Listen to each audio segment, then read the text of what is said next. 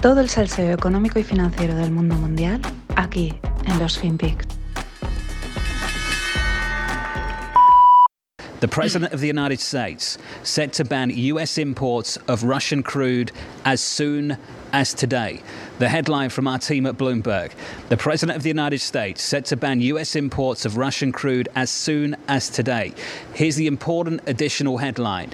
The US will do this without the participation of European allies. I'll go through this again. The president, according to our sources, set to ban US imports of Russian crude as soon as today, and they will do that without the participation of European allies. Crude right now 122.70, up by 2.7%, standing by AMH down in DC. Anne Marie, you have to break this one. Walk us through it. Well, John, it's pretty obvious given the fact that Hola, no financieros. Esta era la noticia. Bueno, una de tantas, porque hay días.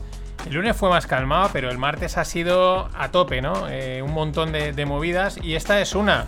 Eh, los americanos anuncian que van a prohibir importar el petróleo ruso, vamos, que, que pasan de él y no cuentan con la participación de los aliados europeos, aunque hay que decir que tal y como suena parecía que es que lo habían hecho a sus espaldas, por otro lado han dicho que no, que habían hablado con los, con los europeos y los europeos habían dicho que ellos no, que ellos pues que están está- que estamos atados de pies y manos y que los americanos lo podéis hacer, nosotros no. Esto también justo sucede un día después de reunirse con Maduro, ¿no? El propio Nicolás, porque seguro que ahora le llaman Nicolás, ya no es un malvado terrorista o algo así, sino la lista negra de estas cosas que tienen los americanos, ahora será, hombre, Nicolás. eh, pues dice que las conversaciones han sido productivas, amistosas, ¿no? Y que continuarán, ¿no? Eh, pero no olvidemos que al final lo estaba pensando, ¿no? La política son escenificaciones, es teatro, es imagen, que muchas veces hay que, hay que, nos tenemos que quitar esa primera imagen y pensar un poquito más allá, ¿no? Y probablemente las negociaciones pues estarían en marcha desde hace tiempo, ¿no? El, que sea, ¿no? Y la visita a Venezuela, pues lo que es es el gesto público, ¿no? El, bueno, vamos a hacerlo oficial, ¿no? Vamos a, a darlo ahora a conocer que nos interesa, pero igual está todo más cerrado que cerrado. Cerrado entre comillas, porque también parece ser que la capacidad de Venezuela para suministrar petróleo pues es bastante escasa. Es lo que pasa, pues ya sabemos, allí es una pena, tiene muchos recursos, much- muchos recursos, pero el país está como está, con lo cual las eh, instalaciones petrolíferas pues hay que continuar, hay que mantenerlas, hay que invertir para que puedan rendir a su máximo. Y no es el caso de Venezuela, con lo cual esto tampoco está muy claro que les sol- solvente la papeleta a los estadounidenses. Probablemente igual están hablando con Venezuela y por otro lado están pactando pues con, con otra gente, ¿no? Este es el juego, ¿no? Lo dicho, ahora parece que todos corren a reajustar sus proveedores energéticos, ¿no? Pero esto pues no se encaja en dos días, no es de repente te levantas y dices, no, que ahora ah, no le compro el gas a este, se lo compro a este otro y te reajustas. Eh, más bien, o lo tienes todo preparado con antelación o te pilla el toro. En un lado, en el de los que lo pinta, que lo tienen todo hiladito, son los americanos, y en el otro, pues parece que, bueno, americanos y chinos, y en el otro, pues los europeos, ¿no? Que pues, pues han dicho, no, es que nosotros no podemos, ¿no? Es como, mm, menuda pinza nos estáis haciendo, ¿no? El Reino Unido eh, también tras la estela de su aliado. Lo que pasa es que con un poquito más de calma, ¿no? Dicen que ellos eh, a lo largo del 2022 no van a dejar de, importar eh, productos y petróleo eh, ruso. Es una transición más tranquila y pues bueno, les dicen a sus empresas, oye, tenéis tiempo, ¿no? Pero esto se acaba. Eh, bueno, el 8% más o menos de la demanda del... O sea, perdón, Rusia eh, suple ese un 8% de la demanda de, petróleo de Reino Unido. Que bueno, pues es, es un, es un impacto importante, pero bueno, esa diferencia, ¿no? De bueno, con calma, chavales. Eh, lo bueno es que, pues como muchas cosas en el mundo, este puzzle al final se trata de resolver una suma y una resta. Me refiero, cuánto se produce, cuánto se consume, cuánto produce cada país y cuánto consume cada país. En realidad no, no es mucho más complicado.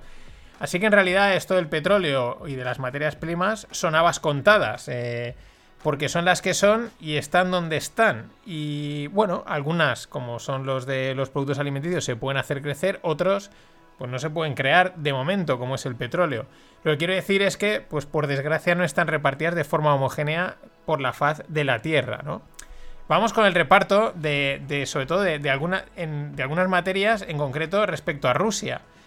El otro día os comentaba, Rusia tiene eh, su peso en el PIB mundial es de un 2%, que decíamos, pues para lo que igual, la gran Rusia y tal, pues es bastante poco, ¿no? Y decíamos, casi lo mismo que España eh, y superado por tres estados americanos. Pero, pues tiene, en principio, un poder militar, o es una, y en principio el poder militar, lo digo porque está en duda de su lo que están demostrando en Ucrania. Hay quien dice que, que se están conteniendo, hay quien dice que es que eh, no, que no, que no, que ese ejército pues es de segunda, pero lo que sí que es una potencia nuclear y el control de las materias primas. Entonces aquí viene la clave. Eh, Rusia es el 11% del suministro global de petróleo. No es, no es moco de pavo. Un 17% del suministro global de gas natural. Se dice pronto, ¿eh? Un, casi un 20% del gas natural viene de Rusia.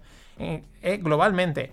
Un 11% de la producción mundial de trigo y un 10% de eh, minerales industriales. Pues eso, tienen ahí un... Claro, pero es que luego miras el mapa y de verdad es que lo de Rusia es que es muy grande, es que es muy grande. ¿Cómo no vas a tener de todo? Es acojonante. Claro, con estos números pues están claras dos cosas.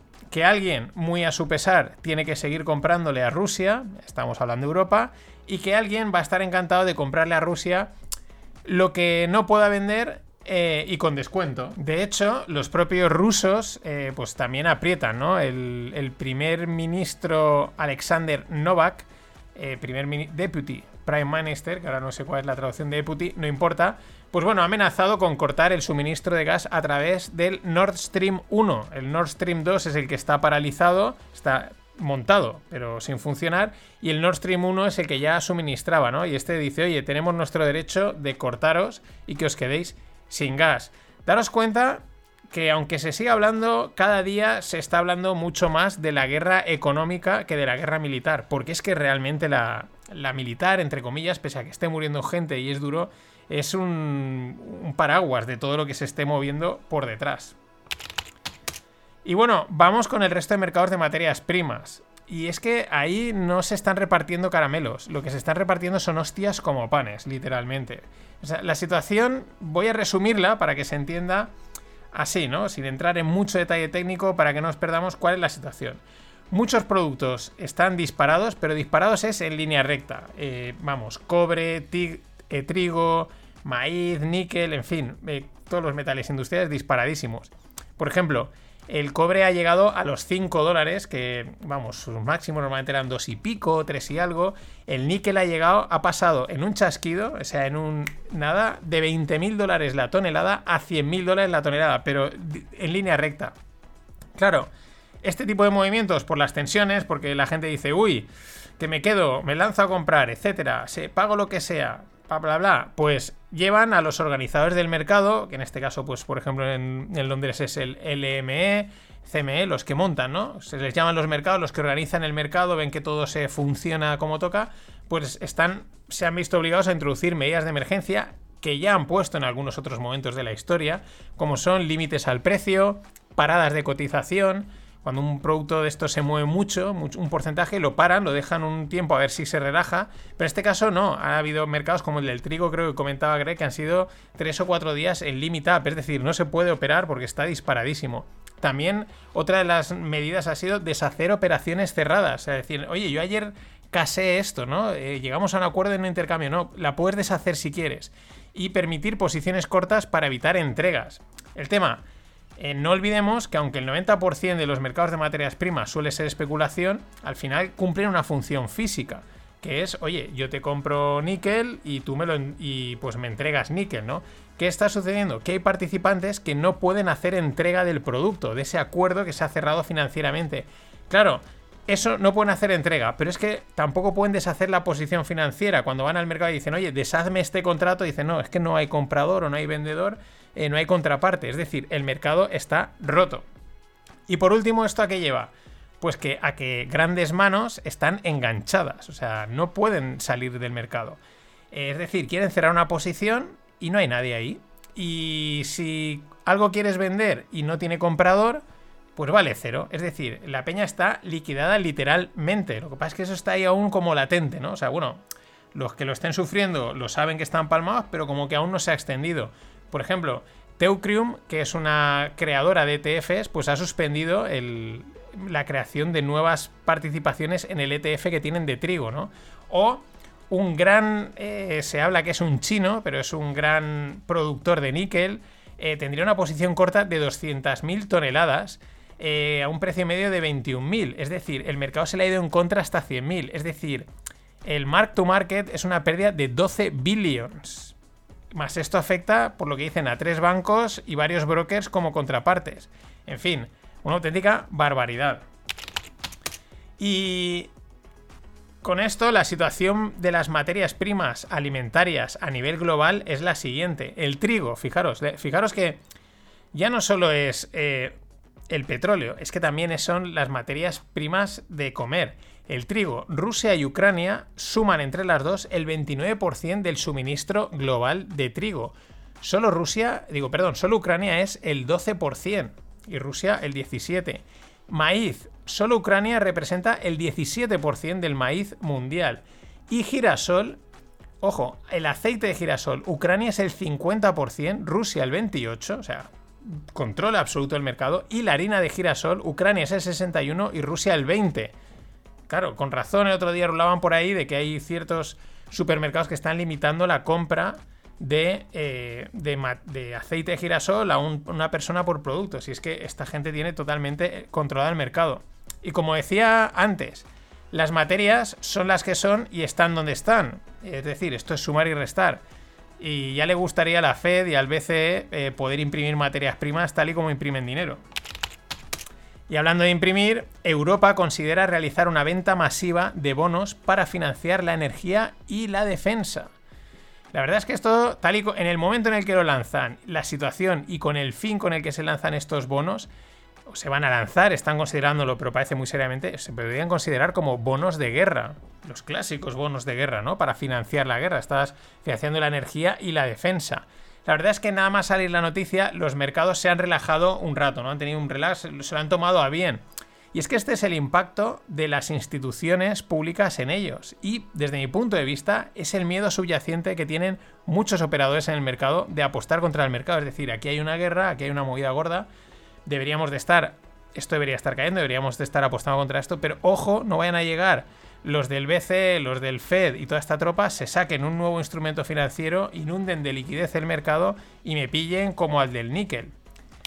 Otra derivada interesante es que son bonos europeos, es decir, unidad y, centralización desde Bruselas hacia los 27. Y esto es llamativo porque no sé si te acuerdas de la polémica de eurobonos sí, eurobonos no. Ojo, no hay que confundir con eurobono como un bono emitido en el extranjero, que es la otra acepción, no. Bonos europeos, de Europa, de la Unión Europea, ¿no? Y estos eurobonos al final no se lanzaron por falta de consenso entre países. Pues nada, consenso resuelto al estilo pandemia, con urgencia mediante. Literalmente, esto es salirse con la suya, es el nuevo modus operandi.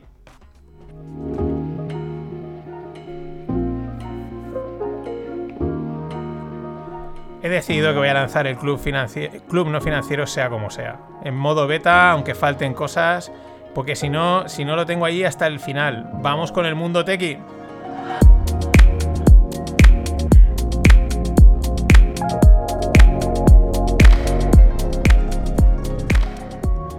Lean Startup puro, es un el club no financiero versión beta Lean Startup. Ya os diré más, más detalles hacia el final de la semana o, de la, o principios de la que viene, no me metáis más prisa. Bueno, más móvil y Orange acuerdan una fusión que dará lugar a una empresa valorada en casi 20.000 millones y será la operadora más grande de Europa. Estará por encima de Movistar. Espectacular. La verdad es que la historia de Más Móvil es de no parar. Desde que se fundó en, el en febrero del 2006, que son apenas 16 años, que se dicen pronto, pero pasan rápido y sobre todo en el mundo este de, de, las, de una gran empresa, pues tampoco es que sea... Es poco tiempo, me parece, ¿no? Para todo lo que han conseguido. De hecho, eh, fundados en, 2000, en 2006, salieron a cotizar en bolsa en el 2002. perdón, en 2012. Eso ya sería un salto en el espacio-tiempo. 2012 salen en bolsa. En 2015 se quedaron con activos de Yastel, que la acababa de comprar Orange. En 2016 compraron Yoigo y Pepefon. Y en 2017 eh, saltan al BME Growth que era el. Perdón, saltan del BME Growth al mercado continuo. El BME Growth es un pequeño mercadito donde puedes salir primero a bolsa y luego ya saltas al, más grande. Y luego en 2019, una OPA de fondos de capital riesgo la retiró del mercado, la hizo taking private, ¿no? La llevó a privado. Y lo último, pues esta espectacular fusión. O sea, vamos, una historia espectacular. Y en la parte cripto vamos con, pues con otra historia de realidad humana en la utopía cripto. Eh, Consensus es una empresa que se erigió en Adalí de la descentralización, abrazó Ethereum y se propuso, pues como cualquier empresa tech, innovadora del mundo cripto, pues bueno, ser líder y revolucionar todo lo posible y todas estas historias, ¿no? Que está muy bien. Oye, perfecto. Sin embargo, el dinero es el dinero. Y Consensus vendió parte de su negocio a JP Morgan, ah, amigo, In Diamond We Trust. Y entre parte del negocio incluía el famosísimo y utilizadísimo wallet llamado Metamask. Ahora luego os hablo de él. Claro, ahora algunos accionistas de la compañía, es decir, de Consensus, demandan, hacen una demanda por esa transacción, por considerarla irregular e ir en detrimento de ellos y a favor del principal accionista, que es un tal Joseph Lubin. Vamos, esto es lo de siempre. Esta sería una noticia más de demandas legales en el mundo empresarial, sin mucho más cosa de comentar, si no fuese porque se produce en el mundo cripto. Es decir, yo te vendo una narrativa que compra un montón de gente y al principio pues te la podías creer y luego hago todo lo contrario. Eh, anda que no quedan aún por depurar que están en esta línea, ¿no? La de vender la narrativa, pero por el otro lado te la estoy clavando. Pero el otro hecho es que JP Morgan compra Metamask, que por si no lo conoces es un wallet integrado en los, navegadores que tiene la cara de un, zorro y que pues la verdad funciona muy bien y me atrevería a decir que cualquier usuario cripto la tiene instalada, ¿no? Esta, esta aplicación o esta extensión, con lo cual mucha gente y además mm, muy buena reputación tiene Metamask. Y claro, recuerda, hay que recordar que esto tiene que parecer descentralización, pero que no se enteren que poco a poco detrás de todo esto están los de siempre, Diamond and Company. Y nada, para cerrar hoy, pues hay que recuperar esta canción, porque con el tema de la falta de materias primas, que si no va a llegar el, petróleo, pues este tío lo clavó. Nada más, hasta mañana.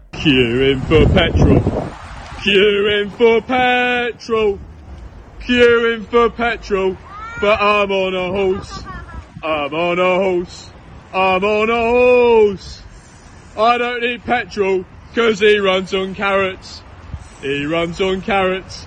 He runs on carrots.